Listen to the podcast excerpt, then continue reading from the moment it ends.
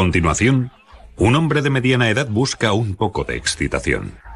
Era como cualquier cliente de un club de striptease. Y aparece muerto. La policía se pregunta si hay relación entre ambas cosas. Ella dijo que le había matado porque le habían obligado a hacerlo. La policía interrogó a todos los novios de la bailarina. No está permitido que los novios o los maridos estén en el bar. Finalmente, con las pruebas forenses y un poco de suerte, las piezas empiezan a encajar.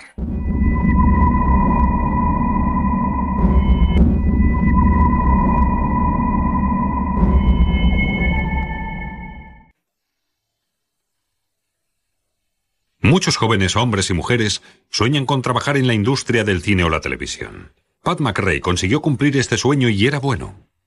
Trabajaba en la televisión pública de Iowa como coordinador de producción de vídeos. Era muy querido y muy simpático. Siempre que le veía estaba sonriendo. McRae solía cumplir largas jornadas de trabajo. Por desgracia eso pasó factura a su vida privada. En 1997 se divorció de su mujer, con la que había estado 12 años casado. Fue muy duro para McRae, pero a pesar de todo siguió siendo un abnegado padre para sus dos hijos. Cada miércoles íbamos a casa de mi padre y veíamos la tele. Nos lo pasábamos bien. Él venía a verme cuando jugaba fútbol. E íbamos juntos a los partidos. Salíamos con él. Nos llevaba a comer fuera, al cine. Cosas así. McRae nunca se perdía la oportunidad de estar con sus hijos, pero una mañana surgió un problema. Debía recoger a su hija para llevarla al colegio, pero no se presentó. La exesposa de Pat supo enseguida que pasaba algo grave. Le llamó tanto a su trabajo como a su casa, pero Pat no respondió al teléfono. Entonces fue a su casa y utilizó sus propias llaves para entrar. Y allí se encontró a Pat, muerto, justo al cruzar el umbral. Había mucha, mucha sangre en la casa, huellas ensangrentadas por toda la casa. Todo indicaba que el ataque se había producido en la sala de estar y había terminado junto a la puerta de entrada. Al parecer, alguien había utilizado el cuarto de baño para limpiarse. El móvil del crimen parece ser el robo. Habían cortado el bolsillo de atrás de sus tejanos para quitar su cartera. Pudimos ver muchas prendas de ropa revueltas. Estaban tiradas por el suelo del vestidor y algunas de ellas estaban manchadas de sangre. Así pues, a primera vista, alguien parecía haber estado revolviendo los armarios y la ropa en busca de algo. El asesino también había dejado huellas sangrientas afuera, en el porche. Lo más interesante era que algunas de estas huellas de zapatos ensangrentados estaban superpuestas, por lo que ya muy al principio de la investigación, pudimos comprobar que la persona que había dejado estas impresiones había salido de la casa varias veces. El médico forense calculó que Pat había sido asesinado en algún momento del viernes por la noche, unas 48 horas antes de que se encontrara su cuerpo. Los investigadores descubrieron que Pat había pasado parte de aquella noche en un local de striptease, el Outer Limits. Pat McRae era un cliente bastante regular. Venía una o dos veces por semana. Era un tipo muy simpático, muy tranquilo. Cuando Pat visitaba el club, solía llegar a las 10 de la noche. Pero la noche en que fue asesinado llegó más temprano. Recuerdo que pensé, caramba, ¿qué hace aquí durante la happy hour? Ningún problema, claro, pero era bastante raro en él. También hizo otra cosa que nadie le había visto hacer hasta entonces. Pidió una actuación privada. El nombre artístico de la chica era Mystic. Pat se levantó de su asiento en primera fila y entró en la zona privada. Recuerdo que bailaba con Mystic en la sala de atrás. El verdadero nombre de Mystic era Laura England. Y por algún motivo, el día en que Pat McRae apareció muerto, ella no se presentó a su trabajo. La policía de Des Moines creía tener un sospechoso del asesinato de Pat McRae, empleado en una cadena de televisión, una bailarina de striptease llamada Laura England. Había actuado en privado para Pat la última noche en que éste fue visto con vida. Dos días más tarde, ella había desaparecido y Pat estaba muerto. Fue a trabajar al club el domingo por la noche. Estuvo bailando el domingo por la noche en el Outer Limits y luego se marchó de la ciudad con su novio. La policía emitió un boletín dirigido al público en general en busca de Laura England. Mientras tanto, los investigadores hicieron ciertos descubrimientos importantes en el escenario del crimen. En primer lugar, había huellas de pasos ensangrentadas por toda la casa pero habían sido realizadas en dos momentos distintos, con varias horas de diferencia. Estaba claro que alguien había salido de la casa y había vuelto a entrar. Las huellas eran de unas botas Doc Martins de la talla 37.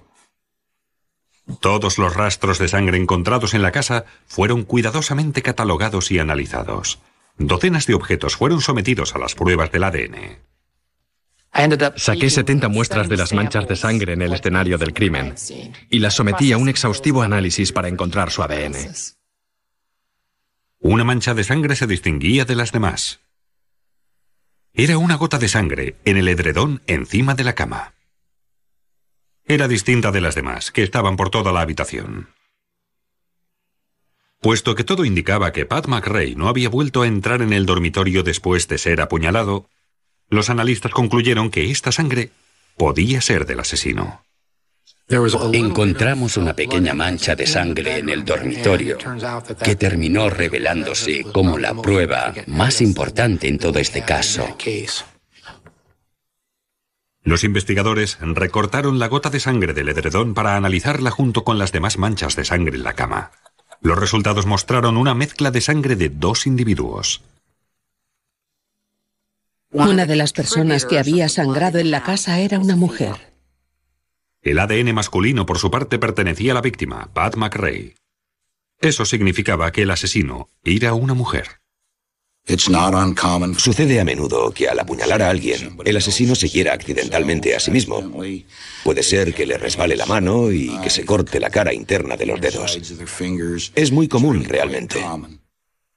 Luego, la policía localiza a Laura Ingla, la bailarina que fue vista con Pat McRae la noche en que fue asesinado. Pero ella negó haber visto a McRae aquella noche y dijo que la directora del club debió confundirse. En aquella época solía llevar peluca, como muchas otras bailarinas. Pero el ADN de Laura no coincidía con el de la mujer desconocida en el escenario del crimen y fue puesta en libertad. El ADN sin identificar no coincidía con ninguna muestra en la base de datos de Iowa ni en la base de datos nacional. No teníamos a nadie con quien comparar el perfil del ADN, o más bien, no pudimos obtener ningún positivo con ninguna muestra. Los investigadores estaban convencidos de que Pat McRae conocía a su asesina. La puerta de la casa no había sido forzada, por lo que probablemente él mismo había abierto a la asesina. Los rastros de sangre demostraban que la asesina había tenido un comportamiento imprudente. Las manchas en las cortinas de las ventanas indicaban que las había abierto para mirar al exterior. Y las huellas ensangrentadas demostraban que había salido por la puerta principal después de cometer su crimen. Y no tan solo eso. La asesina había regresado horas después y había dejado otra serie de huellas de sus pasos, esta vez de sangre seca. Era muy extraño. Cuando te marchas del escenario de un homicidio, no regresas y dejas más huellas ensangrentadas de tus pasos. Cuando te marchas, lo último que haces es volver. El caso quedó prácticamente paralizado y durante los siguientes cinco años no se presentó ninguna pista significativa. ¿Cabía la posibilidad de que una asesina tan imprudente consiguiera eludir a la policía?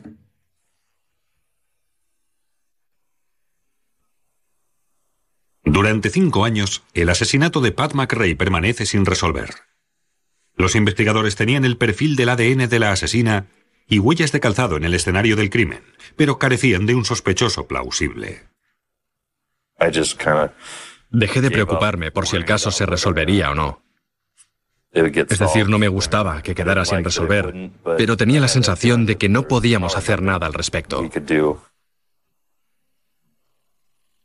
Pero entonces, la detective Judy Stanley recibió una llamada de la policía de Lincoln, Nebraska, a 300 kilómetros de distancia.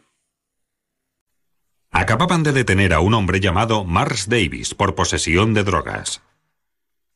Y Davis les había propuesto un trato.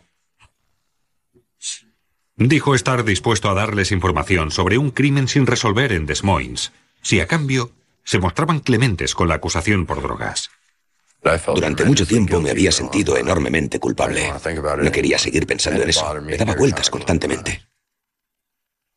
Por desgracia, Davis no conocía el nombre de la víctima, pero sí recordaba el barrio donde vivía. Solo sabía que vivía en una casa en los alrededores de la calle Harding Road, al lado de un supermercado. También sabía que había un par de establecimientos de lavado de coches cerca de allí, que la víctima trabajaba en una televisión, que era un cliente del Outer Limits y que le habían matado en su casa. Mars Davis estaba describiendo el asesinato de Pat McRae. Y los detalles que proporcionaba eran tan curiosos que a los investigadores les costaba creerlos. No es una historia que escuches cada día en la tele. Mars Davis dijo que cinco años atrás había tenido una relación con una bailarina de striptease de 24 años llamada Andrea Morris. Era muy buena en lo que hacía. Me gustaba verla trabajar, porque estaba claro que a otras chicas más guapas o más jóvenes les costaba más que a ella. Ella les superaba en todo. Andrea trabajaba en el Outer Limits de Des Moines. Pero Mars no tenía permiso para entrar en el club. No permitimos a los novios o maridos que estén en el bar. Si algún cliente se propasa un poco con alguna chica, entonces su novio o su marido se sentirá obligado a entrometerse, cuando en realidad el club ya tiene sus empleados para eso y se crearía una situación problemática. Una noche, hacia la hora del cierre, Mars fue a recoger a Andrea después del trabajo y ella le dijo que había prometido a un cliente del bar que le haría un striptease privado en su propia casa. No era algo realmente excepcional, pero tampoco ocurría a menudo. Íbamos bastante mal de dinero. De manera que... Además, ella ni me lo preguntó. Solo me dijo, eso es lo que hay. Y yo le dije, de acuerdo. ¿Cómo se llega hasta allí? Davis dejó a Andrea en casa del cliente y se fue a lavar el coche. Mars le dijo, volveré en una hora, y se marchó. Y mientras esperaba que la chica terminara con su striptease privado, fue a lavar su coche. Pero cuando fue a recogerla, se la encontró literalmente cubierta de sangre. Me dijo que se había dado un golpe en la nariz o algo parecido. Y yo le dije que todo aquello no podía haber salido de su nariz, porque incluso su pelo estaba lleno de sangre. Estaba completamente cubierta de sangre.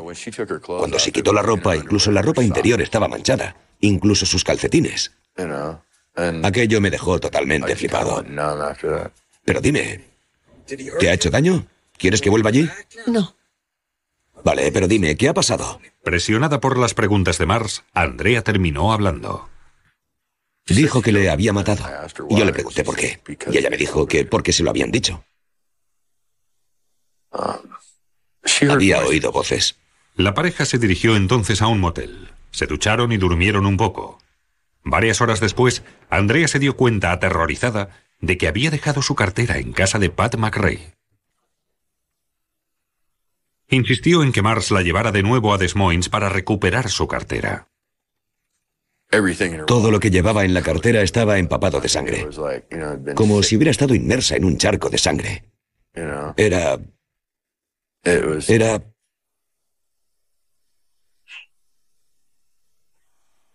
Pero ¿cómo podía la policía corroborar que Mars decía la verdad? Mars Davis nos dio cantidad de información que solo podía conocer alguien que hubiera estado en aquella casa. Pero ¿cómo averiguar si en realidad había tenido una parte activa en el propio crimen? Para saberlo, la policía debía encontrar a Andrea Morris.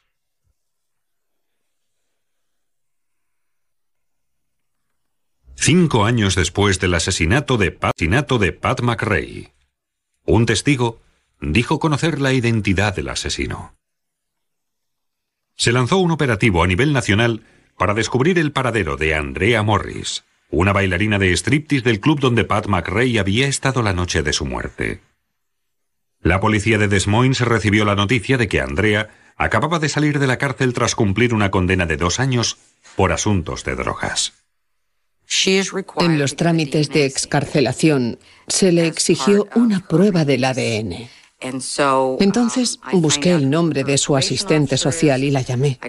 Me dijo que había tenido que tomar una muestra de su ADN pocos días atrás. Su ADN coincidía con el de la mancha de sangre encontrada en el dormitorio de Pat McRae. Andrea Morris fue detenida en su apartamento en Lincoln, Nebraska. Me presenté, le dije quién era y que venía de Des Moines, Iowa. Al ver lo pálida que se puso, Terry, el otro detective y yo pensamos lo mismo. ¿Cómo no va a ser la culpable? Pero Andrea dijo que era inocente, que el asesino había sido Mars Davis. No sé qué me cabreó más, que me acusaran de asesinato o de proxeneta. Andrea reconoció haber actuado en privado para Pat McRae en su casa y dijo que Pat había intentado forzarla. Dijo que McRae la había inmovilizado en el sofá. No quería soltarla y la besaba y ella intentaba quitárselo de encima, pero él no quería levantarse y que de repente Mars había entrado y había empezado a acuchillar a McRae. Esta era su versión. Pero no era la sangre de Davis la que apareció por toda la casa, y solo habían las huellas de un par de zapatos de la talla 37, la misma talla de Andrea Morris. Mark Davis calzaba zapatos del 47. Hay una gran diferencia entre la talla 37 y la 47 y nada indicaba la presencia de Mars en la casa. La fiscalía estaba convencida de que Andrea había tenido la intención de robar a Pat McRae desde el principio. Pat se había sentado en el sofá de la sala para lo que creía sería un rato de inofensivo entretenimiento.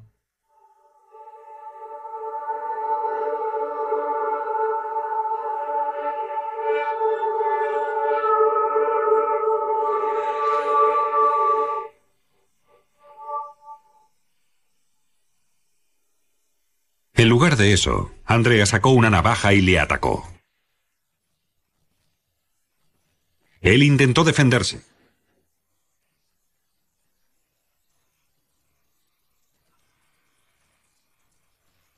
Siguieron luchando por toda la sala, hasta la puerta de entrada. McRae, debilitado por la pérdida de sangre y el shock, no pudo defenderse. En total, Andrea le apuñaló seis veces. Utilizó el cuchillo para cortar el bolsillo de atrás de sus pantalones y extraer su cartera. También le sacó las llaves. Se había producido un tremendo derramamiento de sangre. Según la policía, la explicación dada por Andrea de que había sangrado por la nariz durante la refriega era probablemente lo único cierto de toda su historia. Así es como había llegado una gota de su sangre al edredón en la cama de Pat. Andrea anduvo por toda la casa intentando limpiar la sangre, pero simplemente había demasiada. Las cortinas manchadas en la ventana indicaban que las había abierto para ver si Mars había vuelto.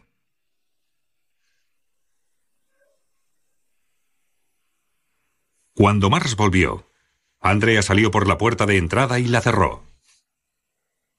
Y dejó sus huellas con sangre fresca en el porche de la entrada.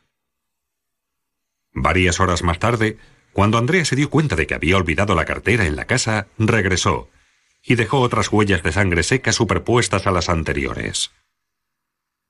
Eso demostraba que había estado en la casa en dos ocasiones distintas y que Mars Davis había dicho la verdad. Dijo que había matado a un hombre.